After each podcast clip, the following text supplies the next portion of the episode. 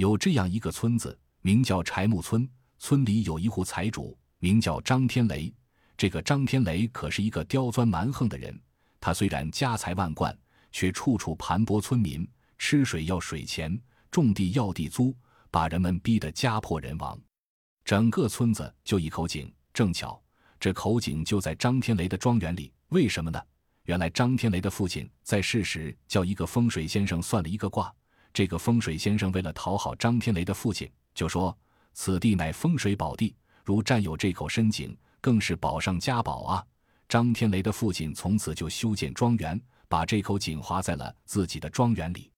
不久，张天雷的父亲去世了，张天雷成了张家的头，抢男霸女，无恶不作。每天派一个家丁在井口边一坐，拿着账本记上某某村民挑几桶水，天天如此。到年头，如果交不上水钱，不是抄家，就是毒打。村民敢怒而不敢言。这一天，有个叫王四的村民穿着草鞋，腰间系着麻绳头，正在山中抡起大斧在砍树枝。忽然觉得脚下冰凉，此时他马上意识到是一条蛇，因为蛇的身体冰凉，而这座山上蛇是常见的。他吓得嘴张得大大的，合不上了，全身一点劲也没有了。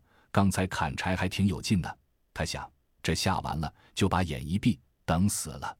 可是。等了半天不见动静，他睁开眼，低头一看，这哪是蛇，分明是一眼青犬。这回王四乐了，不但没有死，还碰上了青犬。王四乐得赶紧捧起水喝起来，啊，真甜啊！他折下一根丈把长的树枝，插在泉水里，谁把树枝全淹没了？还没到底。这下王四更乐了，心想：这一下村子的乡亲们可以常年吃水不要钱了。他把斧子一扔，撒开双腿，飞快地跑到了家里，拿起一个锣，在村子的中央敲打起来，嘴里高声叫道：“乡亲们，快来呀！告诉你们一个好消息！”乡亲们不知道发生了什么事，都赶来看热闹。王四看见人来的差不多了，就高声说：“乡亲们，我发现一个清泉，以后大家吃水不用花钱了。我这就领你们去看看。”说完，就带着村民来到泉边。这时，清泉还是鼓鼓的冒着清水，流个不停。乡亲们都抢着喝。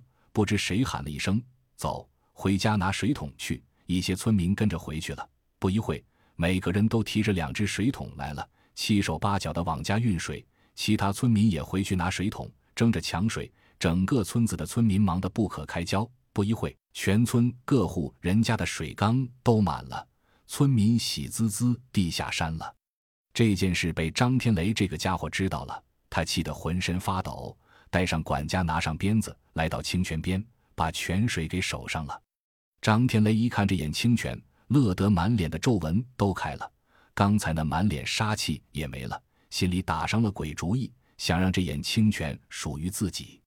于是叫家丁不分昼夜的看守，谁来喝水都得掏银子。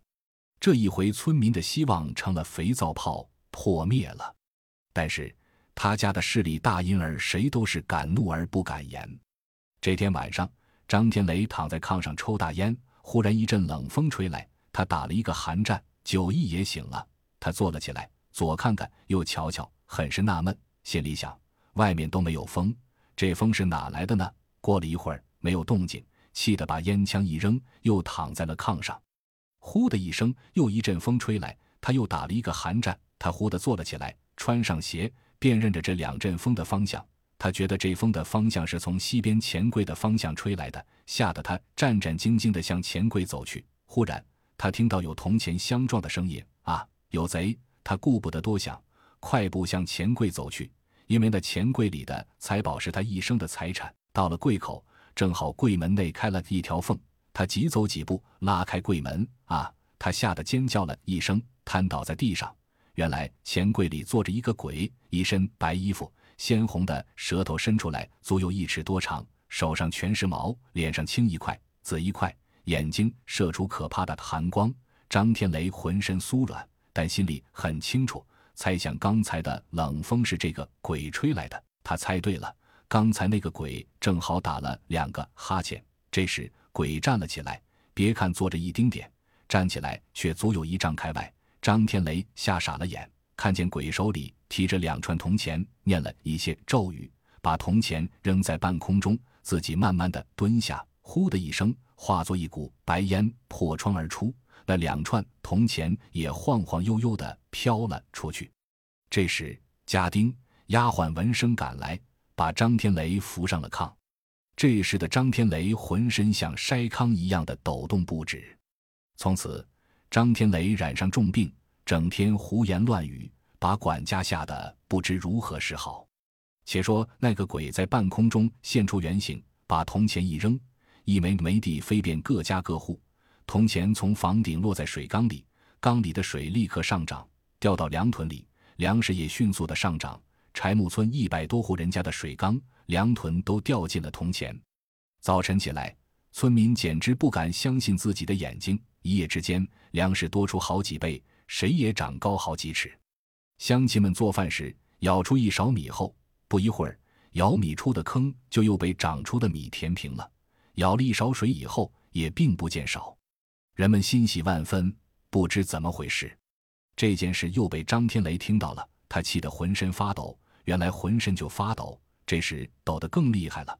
他瘫在炕上，不能下地走动，就派出所有家丁出去，挨家挨户的砸缸收米。这些家丁如狼似虎的砸缸，把水缸里的铜钱拿走了，把粮囤推倒了。把粮囤里的铜钱也拿走了，就这样挨家挨户的砸缸抢粮，全村都抢遍了，共得铜钱二百三十八枚。张天雷看见这么多钱，忙叫家丁把一百十九枚放在水缸里，一百十九枚放在粮囤里。家丁把铜钱刚放到水缸后，霎时缸里的水如排山倒海之势涌了出来，张天雷的宅院成了一片汪洋。那个拿钱的家丁在慌乱中把剩下的一百十九枚铜钱扔到粮囤里，这时粮囤也忽的一下子上涨，粮食涨得多了几百倍，上涨的粮食覆盖了整个庄园。张天雷因为不能动，因此被粮食憋在里面闷死了。家丁、管家、丫鬟们吓得四散奔逃，粮食被水冲遍全村，水渗了下去，粮食马上生根发芽，不到一天的功夫。渗过水的粮食就长成了金黄黄的麦子。就在同一天，村子的中央出现了一眼清泉，汩汩的清泉流遍四面八方。